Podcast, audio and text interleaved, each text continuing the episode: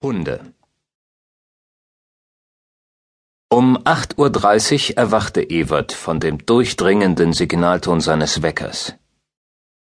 Wie ein ausgesperrtes Haustier, das die Nacht vor der verschlossenen Tür gelauert hat und nun, da sie geöffnet wird, hereindrängt, um sich hungrig auf sein Futter zu stürzen, fiel Everts Bewusstsein über ihn her.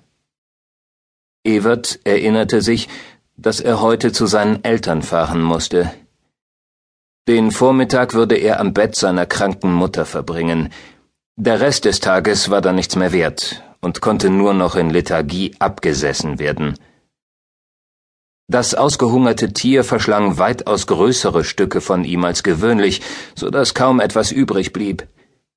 Ewert tröstete sich mit der Aussicht auf ein hinreichendes Quantum Schmerzmittel aus der elterlichen Hausbar.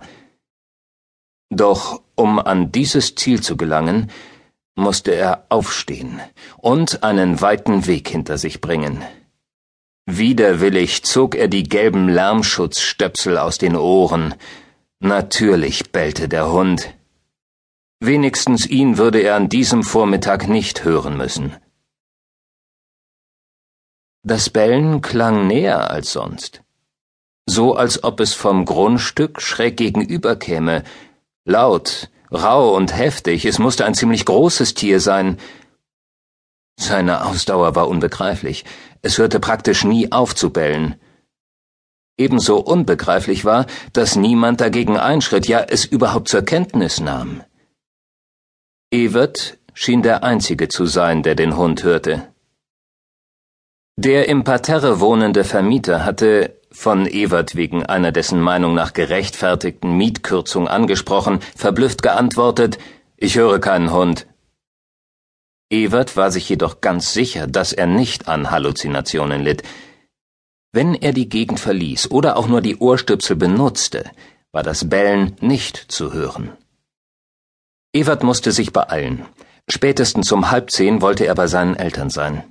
Die Beerdigung der Nachbarin war für zehn angesetzt und sein Vater beabsichtigte, zu Fuß zum Friedhof zu gehen. Es war schon seltsam, dass Ewert von Frau Plath geträumt hatte, und zwar genau in der Nacht, in der sie gestorben war, wie sich herausstellte, als sein Vater ihn am nächsten Tag anrief. Ewert war sofort mit seinem Traum herausgeplatzt in der Meinung, dies sei doch überaus ungewöhnlich, hatte jedoch zu seiner Verblüffung erfahren müssen, dass der alte Mann gegen vier Uhr morgens sogar aus dem Bett gefallen war.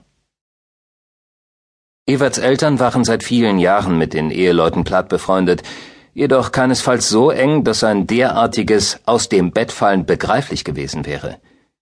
Evert selbst hatte mit der Verstorbenen kaum je ein Wort gewechselt. Während er darüber nachdachte, fiel ihm wieder ein, was seine Eltern einmal von Platz berichtet hatten. Es waren bloße Andeutungen gewesen, denen dann, als er genaueres hatte erfahren wollen, nichts Konkretes gefolgt war.